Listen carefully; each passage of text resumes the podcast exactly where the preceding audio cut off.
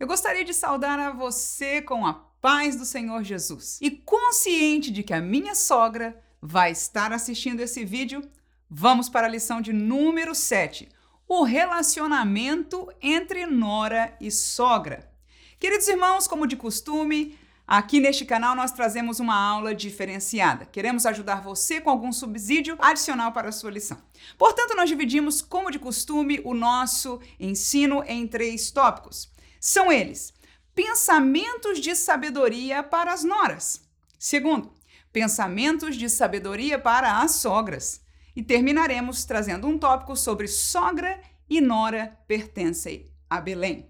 Queridos irmãos, esta lição de número 7, com certeza você já leu esta lição e você sabe que está baseada na história muito bela de Ruth com a sua sogra Noemi, a história daquele casal que imigrou, é? E ali tiveram luto, tiveram problemas e a Ruth foi aquela, dentre as moabitas, das duas noras que ficou junto a Noemi. Uma história linda e nós ah, nos alegramos em ler e aprender desta realidade. No entanto, eu quero trazer para vocês três tópicos e o primeiro deles seriam pensamentos de sabedoria baseados na palavra de Deus que nós podemos trazer para noras. Até agora, eu sou nora, ainda não sou sogra. Então, este tópico cabe muito bem para mim, para que eu possa aprender algo da palavra de Deus. Vamos lá. Primeiro, cuide da integração. Ela é sua família. Segundo lugar, cuide do respeito. Ela é uma mãe. E terceiro lugar, cuide da provisão. Ela é sua responsabilidade. Vamos abrir o texto bíblico em Ruth, capítulo 1. Vamos estar usando com certeza o texto de Ruth como base para o nosso estudo, mais alguns textos adicionais da Bíblia Sagrada também. Ruth, capítulo 1, versículo 4. A Bíblia diz assim: Os quais tomaram para si mulheres moabitas e era o nome de uma órfã e o nome da outra Ruth. E ficaram ali quase 10 anos. Saltaremos para o 14 e depois o 17. Então levantaram a sua voz e tornaram a chorar. E Orfa beijou a sua sogra, porém Ruth se apegou a ela. 17. Onde quer que morreres, morrerei eu, e ali serei sepultada. Faça-me assim o Senhor. E outro tanto, se outra coisa que não seja a morte me separar de ti.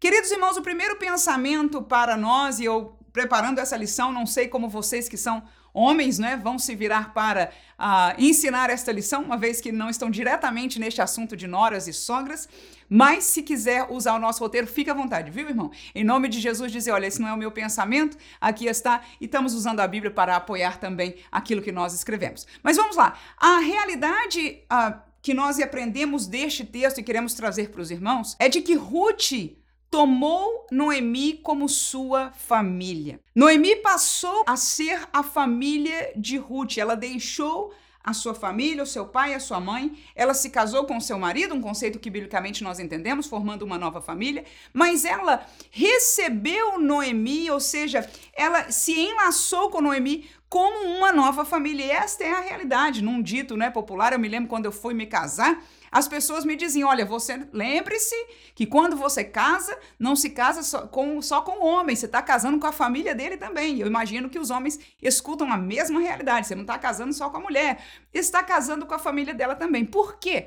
Porque culturalmente e podemos entender que, biblicamente, esta ligação, os pais nossos, ou seja, o mesmo interesse que nós temos, amor que nós temos, cuidado que nós temos, individualmente, eu sou mulher, eu tenho a minha mãe e o meu pai, então este mesmo respeito, este mesmo carinho, essa mesma relação acontece com o pai e a mãe de meu esposo. Portanto, no momento que nós nos unimos, eles se nos tornam parentes, portanto, são nossa família. Num texto assim mais aplicado, da, trazendo a realidade da igreja para nós, nós encontramos Romanos 8 e 15 dizendo o seguinte: Porque não recebestes o espírito de escravidão, para outra vez estardes em temor mas recebestes o espírito de adoção de filhos, pelo qual clamamos Abba Pai. Ora, este versículo parece que não tem nada a ver com nada, mas o que eu quero dizer com isso é o seguinte: é que em Cristo Jesus nós fomos adotados. E adotado significa ser trazido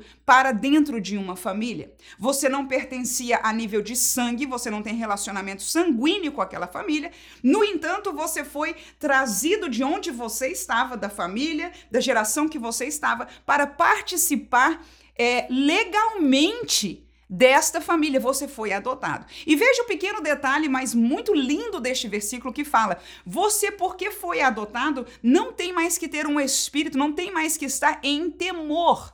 Mas vocês receberam a adoção, pelo qual nós clamamos Abba Pai. Ou seja, porque você foi adotado, então agora você tem intimidade. Portanto, queridos irmãos, com relação às noras, em relação às suas sogras, a primeira realidade é que nós temos que entender que a nossa sogra, o nosso sogro, os cunhados tornaram-se nossa família. Amém? Se nós assumirmos isso, então eles não têm que estar na nossa casa fazendo o paralelo deste versículo, tá? Estou aplicando. Em temor, mas eles têm que achar um ambiente onde possa ter alguma intimidade com a família. E este trabalho é trabalho da nora. Nós vamos estar tá falando da sogra daqui a pouquinho. Ai, meu Deus, e eu sei que a minha sogra vai estar assistindo, mas a gente vai passar por lá. Vamos lá. Então, neste caso da nora, é responsabilidade minha de fazer a minha sogra estar à vontade na minha casa, se sentir parte da família.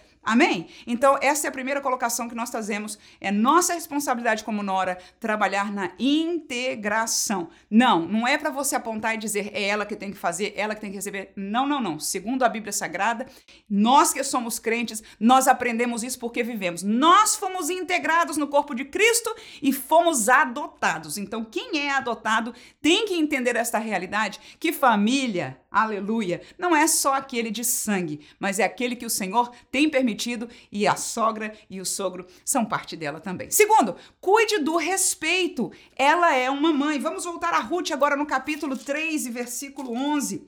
Diz assim a palavra de Deus: Agora, pois, minha filha, não temas. Tudo quanto disseste te farei, pois toda a cidade do meu povo sabes que é mulher virtuosa. Então, a primeira coisa que eu vou entender deste texto é que Ruth soube respeitar a Noemi. Ela demonstrou é, virtude nela, uma, uma virtude positiva no sentido de respeitar e amar a sua sogra. Vou te levar a 1 Samuel, capítulo 1, versículo 20, para nós falarmos do pensamento de mãe aí. Olha lá. E sucedeu que, passando algum tempo, Ana concebeu e teve um filho. Lembra de Ana que não podia ter filhos? Pois. E chamou seu nome Samuel porque dizia a ela: O tenho pedido ao Senhor. Que eu quero trazer para você com isso? É que o desejo de Ana ter um filho era algo, você lembra da história dela, extraordinário.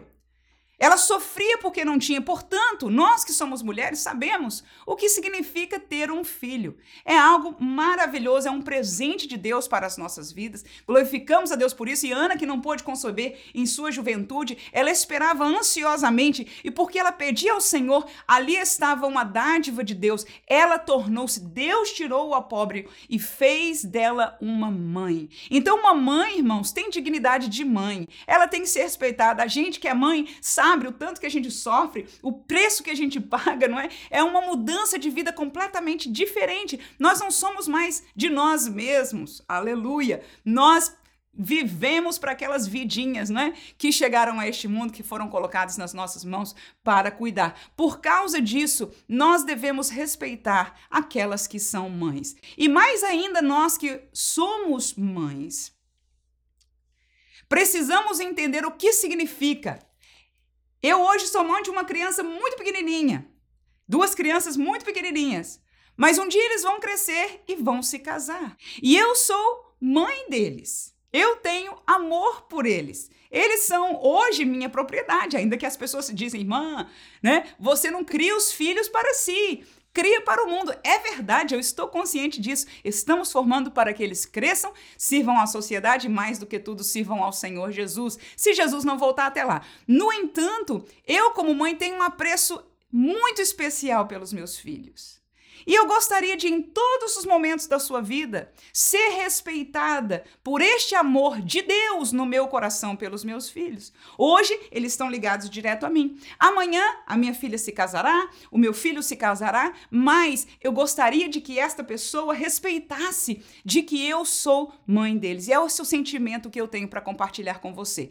Ela, a sua sogra, é a mãe, é a mamãe, é a que criou, é a que amou e até hoje ama. E para aquelas que são mãe de homem e mulheres já crescidos, dizem elas que sentem a mesma coisa. Parece que até aqueles marmanjos ou aquelas mulheres formadas, né, são ainda crianças para eles. Não cheguei lá, mas este é o sentimento segundo que nós compartilhamos com você. Termino com Efésios 6 e 2, que diz: honra a teu pai e a tua mãe, que é o primeiro mandamento com promessa. Então nós não só honramos os nossos pais e mães individuais, mas também temos que honrar a sua sogra e o seu sogro, porque eles também são pai e mãe. Quem diz amém? Por último, aprendemos com essa história. O cuidado com a provisão, ela é a sua responsabilidade. Ruth capítulo 2, versículo 2, depois saltaremos aos 5 e ao 7. 2 e 2 diz: Deixa-me ir ao campo e apanharei espigas atrás daquele cujos olhos eu achar graça, e ela lhe disse: Vai, minha filha. Depois disse Boaz ao seu moço, que estava posto sobre os segadores: De quem é essa moça? E respondeu o moço que estava posto sobre os segadores e disse: Essa é a moça moabita que voltou com Noemi dos campos de Moabe. Disse-me ela: Deixa-me colher espigas e ajuntá-las entre as gavelas após os segadores. Assim ela veio e desde pela manhã está aqui até agora a não ser por um pouco que esteve sentada em casa. Portanto, meus irmãos, você veja de que Ruth, quando chegou a Belém, ela logo se quis ocupar para prover para sua sogra. Porque nós a temos como família, então agora faz parte a provisão para a sua sogra. Da mesma maneira eu faço essa comparação. O mesmo amor que nós, amor e cuidado que nós temos para os nossos pais, nós, como noras, não podemos fechar os nossos corações, em nome de Jesus, para os pais e as mães do nosso esposo. A verdade, como disse o pastor Elenai Cabral no comentário, é recíproca do outro lado. Claro que naturalmente nós vamos ter o mesmo sentimento, mas nós vamos crescer este sentimento na presença do Senhor e no dia a dia com a família. Deixo ainda 1 Timóteo capítulo 5, versículo 4, que diz: Mas se alguma viúva tiver filhos ou netos, Aprendam primeiro a exercer piedade para com a sua própria família e a recompensar seus pais, porque isto é bom e agradável diante de Deus. Ora, Paulo aí está chamando a atenção de uma realidade de necessidade da igreja, né? E havia a realidade das viúvas que precisavam ser ajudadas, as suas necessidades supridas, mas Paulo instrui a igreja de que se esta viúva ainda tem família, tem filhos, tem netos, né? E por que não dizer, no caso de Ruth, está explicitado: tem uma nora que a sua família cuide, seja responsável, porque ela é sua própria família. Amém? Então, terminamos as palavras de sabedoria para as noras que nós queríamos compartilhar com você neste dia. Cuide da integração, cuide do respeito, cuide da provisão. Esta é a nossa responsabilidade. Agora chegou a hora de falar das sogras. Algum conselho, algum sentimento que nós, com muito temor diante de Deus e diante das sogras, queremos compartilhar com você. Primeiro, respeite a identidade da nova família. Segundo, aceite as fraquezas de sua nora. Terceiro, testemunhe o temor de Deus e o amor pela sua nora. Levo você a Gênesis capítulo 2 e versículo 24, que diz o seguinte: Portanto, deixará o varão o seu pai e a sua mãe e apegar-se-á a sua mulher, e serão ambos uma carne. Queridos irmãos, sem dúvidas, todos nós conhecemos este texto, o querer de Deus para a união de um homem e de uma mulher, a ponto de dizer que Deus olha para eles como se fosse uma unidade, uma só carne. Portanto, quando um homem sai da sua casa, deixa o seu pai e a sua mãe e se casa, se junta à sua mulher, então esta unidade é formada, é uma família separada. Então, a primeira coisa que também, assim como nós, como noras, temos que consolar o coração em algum sentimento, entender, não é trabalhar em nós mesmos, porque isso é é uma questão de ajuste, com certeza, com o passar do tempo. A mesma realidade para a sogra. Temos que entender, primeiramente, de que aquela família que foi formada, ela vai ter uma identidade peculiar. Ainda que traços seus da sua família vão caminhar junto com o seu filho, não é? Vão caminhar junto com a sua filha. No entanto, a família que se forma, ela tem uma unidade separada e ela vai ter uma identidade diferente. Lucas 11, 7 diz: Se ele respondendo de dentro disser: Não me importunes, já está a porta fechada e os meus filhos estão comigo na cama, não posso levantar-me para tus dar. Este é um exemplo que Jesus deu, uma parábola, mas nessa história nós mostramos uma realidade de que aquele que veio pedir ajuda, que veio pedir um pedaço de pão, encontrou uma casa fechada onde havia uma família. O pai da família respondeu e disse: Eu já estou na minha cama com os meus filhos. Ou seja, esta unidade, respeite esta unidade familiar. A parábola não tem a ver com sogras e noras nem sogros, mas estamos trazendo a nossa lembrança de que uma família formada, ela tem um uma identidade, uma unidade particular. Segunda coisa, aceite as fraquezas de sua nora. É difícil, porque todos nós, eu imagino, tendo filhos, eu gostaria que a minha filha casasse com um homem perfeito. Eu gostaria que meu filho casasse com uma mulher perfeita. Mas porque eu não sou perfeita e casei com o filho dela, né? Então eu tenho que entender que perfeição não existe em ninguém. Quem diz amém? Glória a Jesus. Então aquela que vai encontrar esta realidade vai sofrer. Sofre como sofreu com, seus, com as próprias decisões do seu filho, fora da realidade de casamento. Talvez foram coisas vividas na sua vida que que te frustraram, que te trouxeram desânimo, tristeza. E o que, que você fez? Você orou, você esteve ao seu lado, você ajudou, você aconselhou da mesma maneira, mas começando pelo respeito à identidade da nova família, porque já foi formada. Já receberam a bênção de Deus, já se tornaram uma só carne. Então, partindo desse princípio, vamos começar a entender, tratar a nossa consciência de que aquela pessoa não é perfeita, como nós também não somos perfeitos. Te levo a ler Romanos capítulo 15, versículo 1, que diz: Mas nós que somos fortes, devemos suportar as fraquezas dos fracos e não agradar a nós mesmos. Amém? Olha o que a Bíblia nos ensina. Claro que este cenário pode ser diferente, mas eu estou dizendo, inclusive no cenário que a sogra seja uma mulher de Deus, seja uma mulher de grandes virtudes, seja uma mulher que criou o filho para o melhor e encontre-se, como neste versículo, sendo forte Somos chamados pela palavra de Deus a suportar os que são fracos. Este versículo está falando do contexto da igreja, mas nós com certeza podemos aplicar para a realidade da nossa família, porque diz aí: o nosso chamado não é para agradar a nós mesmos, e ao suportarmos a sua fraqueza, ao amarmos ainda incondicionalmente, nós estaremos acrescentando à sua vida e abrindo ainda não é, essa comunicação e esta porta de bênção para a glória do nome do Senhor. Deixo ainda Efésios capítulo 4, versículo 2 e 3, que diz assim: Com toda humildade e mansidão, com longanimidade, suportando-vos uns aos outros em amor, procurando guardar a unidade do Espírito pelo vínculo da paz. Da mesma maneira, outro texto mais esclarecendo que nós, como crentes,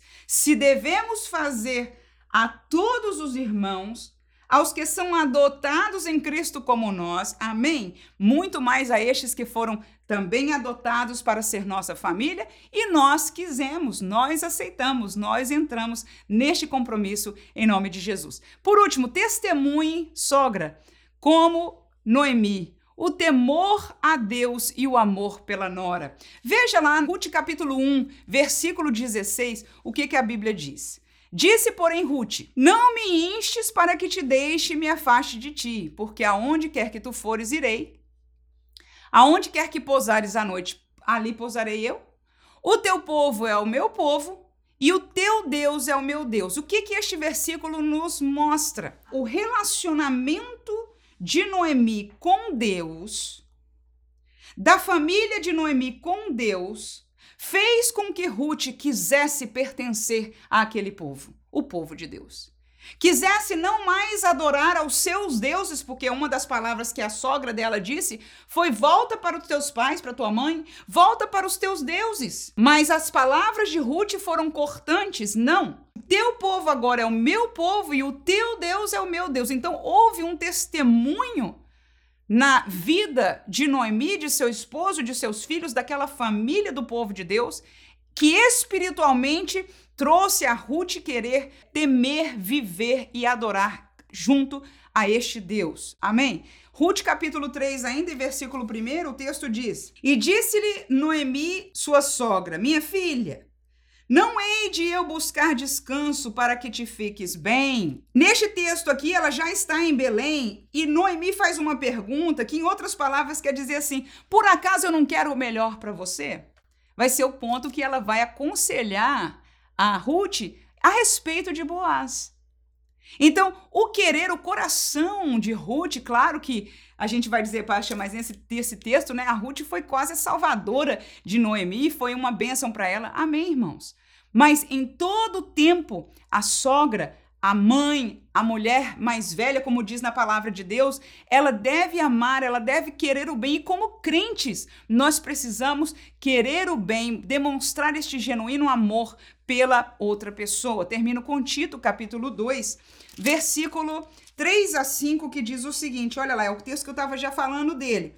As mulheres idosas, semelhantemente, sejam sérias no seu viver, como convém às santas não caluniadoras, não dadas a muito vinho, mestras do bem, para que ensinem as mulheres novas a serem prudentes, a amarem seus maridos e amarem seus filhos, a serem moderadas, castas, boas donas de casa, sujeitas a seus maridos, a fim de que a palavra de Deus não seja blasfemada. Queridos irmãos, o que eu entendo neste texto aqui é o seguinte: que no versículo 3 que nós lemos, Paulo está ensinando de que as mulheres mais velhas, e aqui nós aplicamos para sogras, devem ter a sua vida de tal maneira que, ao ser vista, sirva como ensino prático para as mulheres mais novas. Eu não entendo aqui que a mulher mais velha deve estar atrás, dizendo tem que ser assim e faça assado e porque não sei o que, mesmo usando a Bíblia vai ser. Não.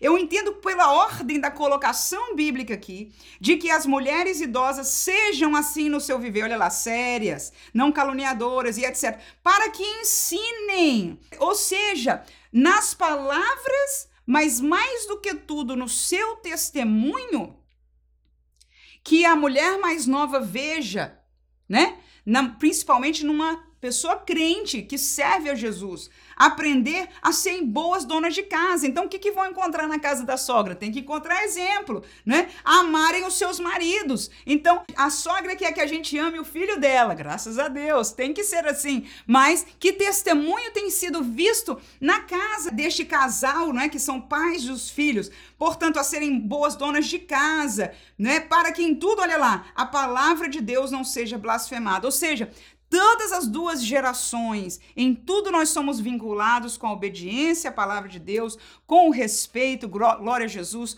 com o amor pela graça de Deus, mas aqui deixamos esta recomendação de que a sogra tem que também trabalhar no seu testemunho de temor a Deus, dessas virtudes cristãs verdadeiras e num genuíno amor para com a sua nora, quando, mesmo que ela não seja perfeita, mesmo que ela faça alguma coisa que não chateie, né, irmãos? A gente não sente que ali seria o melhor, mas este entendimento e uma demonstração genuína de amor quebra muitas barreiras que poderiam, de outra forma, ser e servir de impedimento. Terceiro tópico, nós falaremos sobre sogra e nora pertencem a Belém, a casa de Deus. E este é o cenário daquela quando as duas são parte da igreja do Senhor Jesus. No entanto, antes de começar este tópico, eu quero convidar a você a participar comigo cada sábado, quando nós vamos estar trazendo dicas práticas para a nossa classe de escola dominical, na tentativa de fazer a nossa classe mais interessante, mais dinâmica,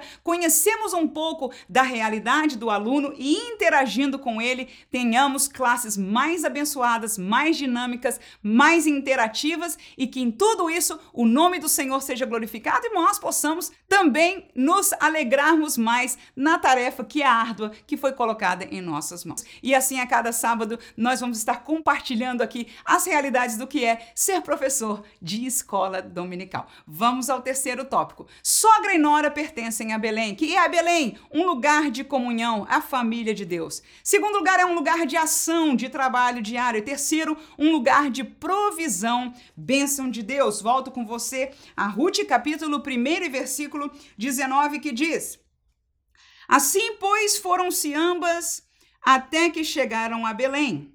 E sucedeu que, entrando elas em Belém, toda a cidade se comoveu por causa delas e diziam: Não é esta Noemi? Eu vou ainda ler capítulo 2 e versículo 1. E tinha Noemi um parente de seu marido, homem valente e poderoso da geração de Elimeleque, e era o seu nome Boaz. Ora, Belém aí para nós é um paralelo com a família de Deus, o povo de Deus. É o lugar onde nós pertencemos. Então, essa lembrança, agora, este tópico, mais do que tudo, é espiritual para ambas. E pode, como disse o pastor comentarista, ser aplicado para sogro, para genro, para toda a realidade familiar. Então nós temos que entender, primeiro que tudo, que o nosso lugar não é Moabe. Ela passou um tempo lá, mas ela voltou pela graça de Deus à casa do Senhor, à casa do pão, aonde está a sua família. A igreja é a família de Deus. E nenhuma família é perfeita. Deus, porque é Deus, o pai da família, ele sim é e é o único. Quem diz amém? Portanto, mas a família, as pessoas não são, mas é a nossa família.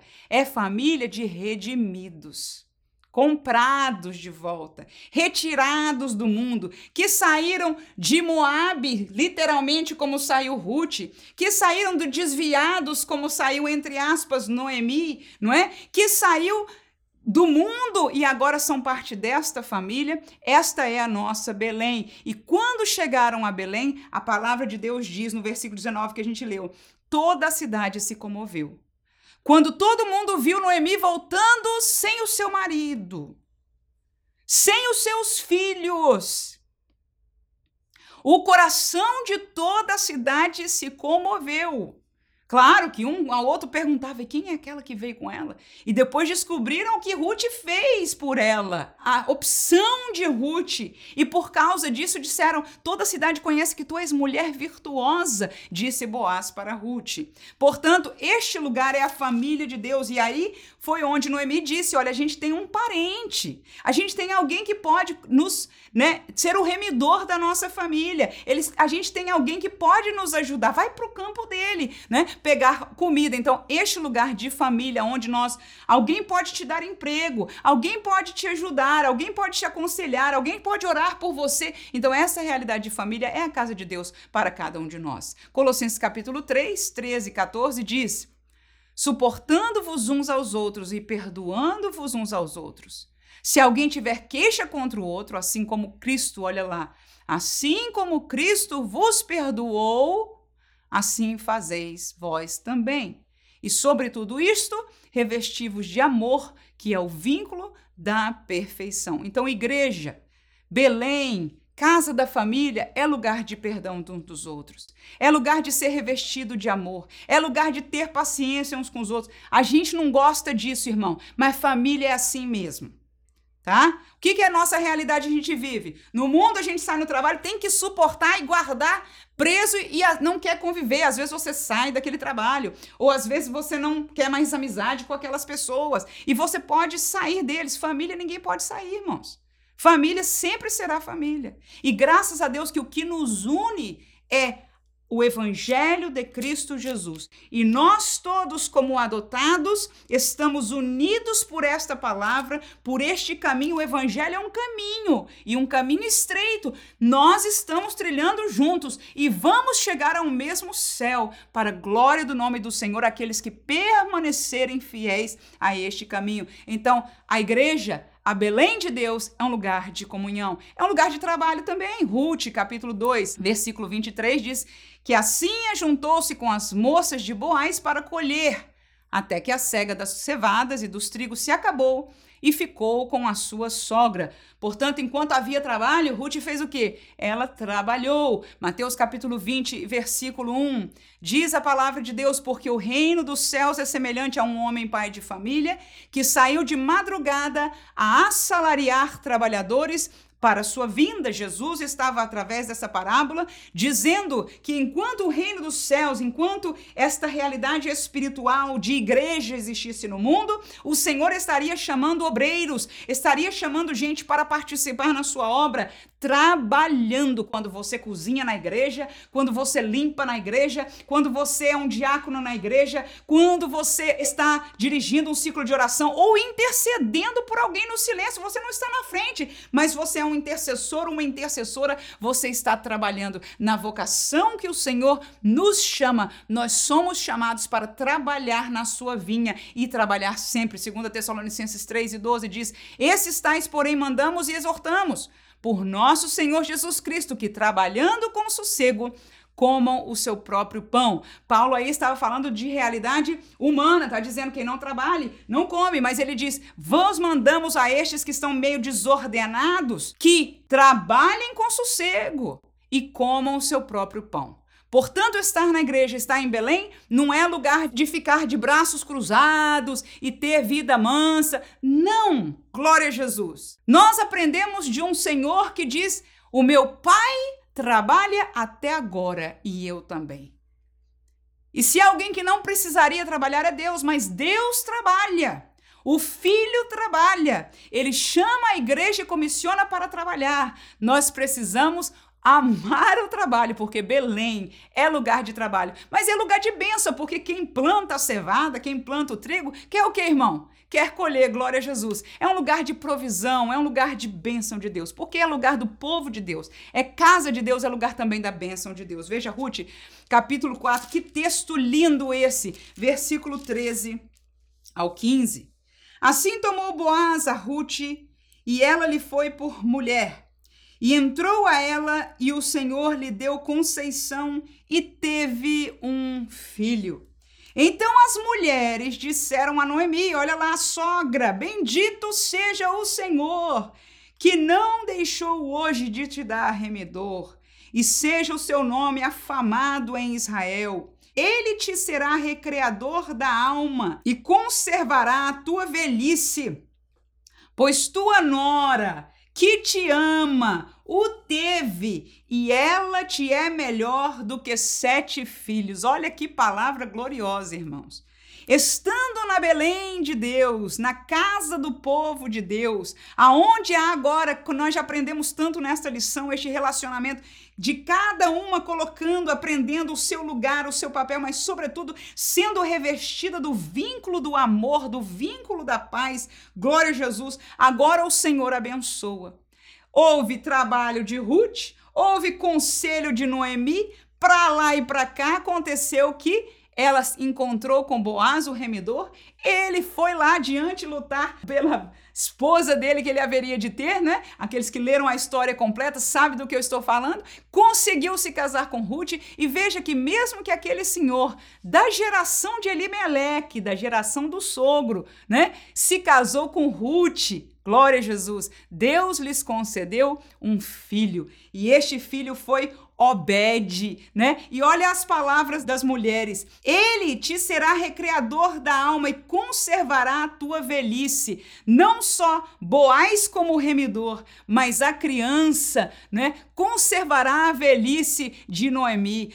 Coisa boa é ser avó. Quem diz amém as avós aí, né? Quando eu vejo esta relação dos avós com os netos, é um prêmio. Ter um filho é algo extraordinário, mas irmãos, quando eu vejo a relação de uma avó e de ver um neto nascer é algo muito glorioso. Recreia a alma das avós, não é isso? E com certeza conserva a sua velhice, trazendo alegria. E a outro ponto que eles colocaram aí, a tua própria nora. Olha o testemunho que as mulheres puderam dizer. Ela te ama, ela te serve mais do que sete filhos. Então, a história desta família terminou em alegria, terminou em vitória, terminou em bênção. E eu termino deixando para você o texto de Filipenses capítulo 4 e versículo 19, que diz: O meu Deus, segundo as suas riquezas, suprirá todas as vossas necessidades em glória por Cristo Jesus. Ora, o suprir de necessidades em Belém vem de Deus. O povo que lá ficou, que não foi para Moabe,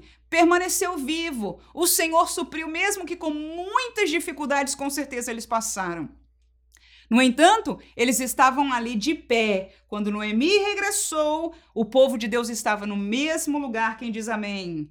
Por quê? Porque a casa de Deus tem a bênção de Deus de suprir necessidades. Casa de Deus e reino de Deus não é lugar de riqueza de homem, não é lugar de glória de homem, não é lugar de nada destas coisas que estão relacionadas com o mundo. Disse Jesus: O meu reino não é deste mundo, porque se fosse, os meus lutariam por ele. No entanto, o nosso reino, a nossa Belém igreja, que é a casa de Deus espiritual, não está vinculada com as coisas humanas, ainda que como pessoas vivamos neste mundo, mas este é um lugar de comunhão, de trabalho, mas da provisão e da bênção de Deus para as nossas necessidades em glória por Cristo Jesus. E se você pode dizer amém, que Deus abençoe você na sua classe. Não se esqueça de estar conosco para as dicas. Estaremos trazendo alguma dica prática para esta classe também. Amém.